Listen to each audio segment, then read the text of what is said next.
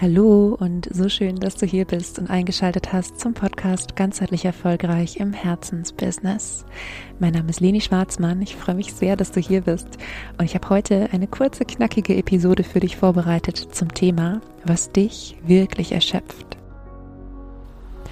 Erschöpfung ist etwas, an das sich viele Menschen relativ schnell gewöhnen und das in einer Leistungsgesellschaft auch erstmal nicht unnormal ist. Und so oft denken wir dann, wir brauchen mal ein paar Tage frei oder müssen ein bisschen weniger arbeiten und sind dann nicht mehr so erschöpft. Und in Wahrheit geht dieses Konzept bei ganz vielen Menschen aber nicht auf oder wenn es aufgeht, dann nur sehr kurzfristig und kurze Zeit später, wenn sie wieder angefangen haben zu arbeiten oder was auch immer ihre Verpflichtungen sonst sind, fühlen sie sich wieder erschöpft oder sogar ausgebrannt. Und warum das so ist und was die wahren Gründe hinter Erschöpfung auch sein können, darum geht es heute und ich wünsche dir ganz viel Spaß dabei. Ja, ich habe eine kurze Folge versprochen, möchte es auch wirklich kurz halten und gar nicht lange drum herum reden, sondern drei Dinge mit dir teilen, die meiner Ansicht nach ja unterschätzte Erschöpfungsbegünstiger sind, sagen wir mal so. Und das sage ich ähm, aus meiner Erfahrung als Coach, als angehende Gesundheitspsychologin und aber auch aus meiner ganz persönlichen Erfahrung. Und der erste Aspekt, den ich mit dir teilen möchte, der wahnsinnig viel Erschöpfung in Menschen machen kann, ist Dinge aufschieben, die erledigt werden könnten, einfach weil sie unangenehm sind. Und vielleicht kennst du das selbst auch, dass du Dinge auf deiner To-Do-Liste hast, die du wirklich von Tag zu Tag schiebst oder meinetwegen auch von Woche zu Woche schiebst. Und vielleicht kennst du es ebenso, dass du dann wie mit einem Teil deines Kopfes trotzdem bei dieser Sache bist. Ja, du hast immer im Hinterkopf, dass es noch erledigt werden muss.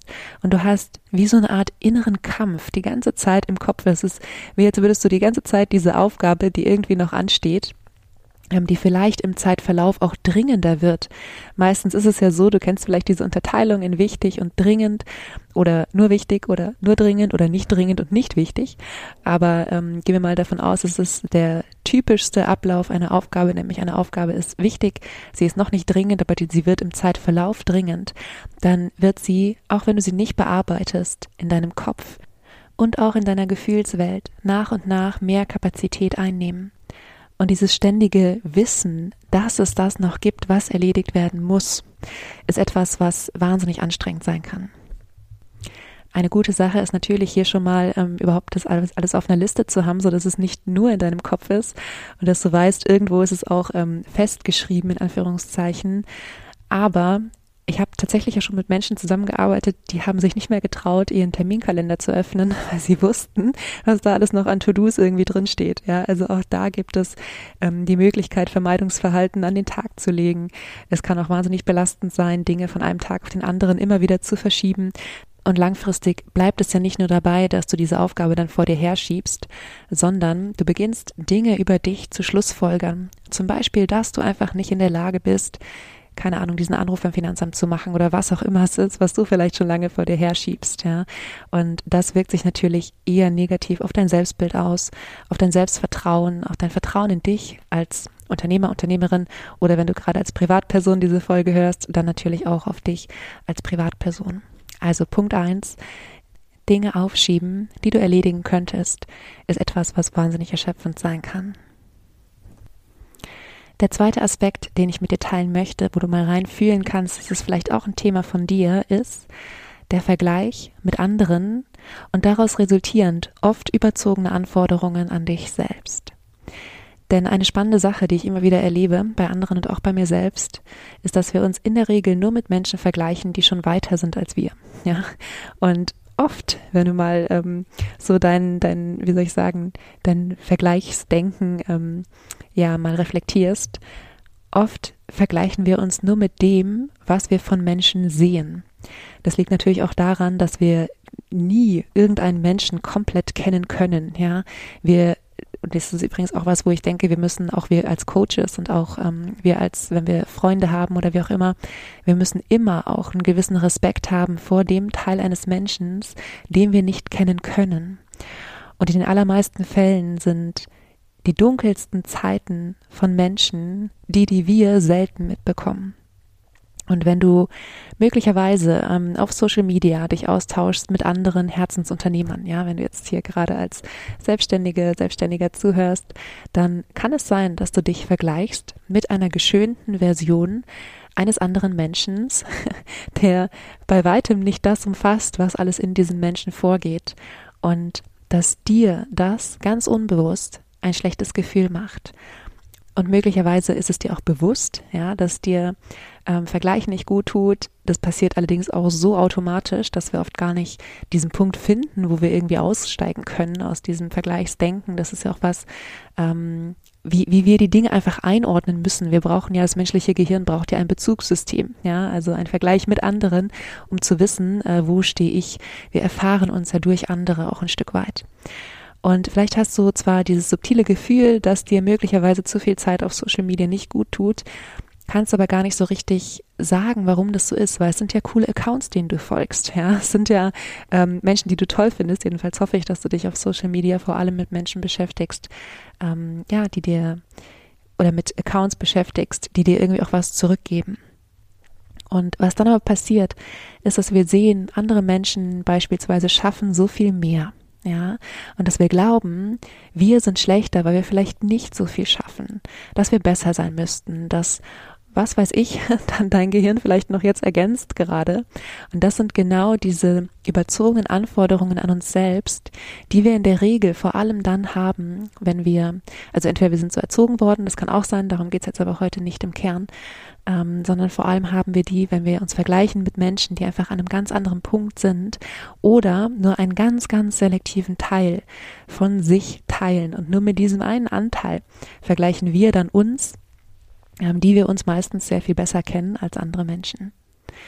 Deshalb kann es sein, dass dieser ständige Gedanke, du müsstest besser sein, du bist nicht gut genug, ähm, du müsstest weiter sein, du müsstest mehr schaffen.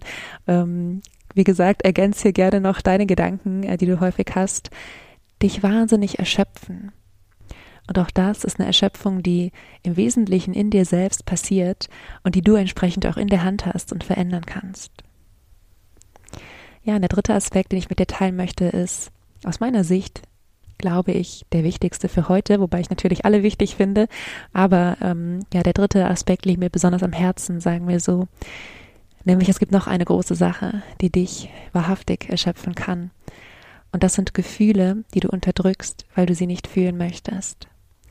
Und es betrifft natürlich alle vermeintlich unangenehmen Gefühle wie Verzweiflung, Angst, Trauer, Wut und gerade wenn du irgendwie im psychologischen Bereich oder im Coaching-Bereich bist oder auch Yoga oder Heilberufler oder wie auch immer, dann hast du vielleicht ähm, ja so einen Hang zu so einer ähm, überspielenden Positivität, sage ich mal. Das ist nicht angreifend gemeint und auch das passiert unbewusst. Ja, es ist eher dieser Gedanke von, ich muss jetzt sofort wieder in einer guten Energie sein oder ich muss jetzt sofort wieder ähm, ja ähm, präsent sein, mich wohlfühlen, ähm, was Warmes ausstrahlen für meine Klienten, für meine Patienten, für meine Kunden, was auch immer.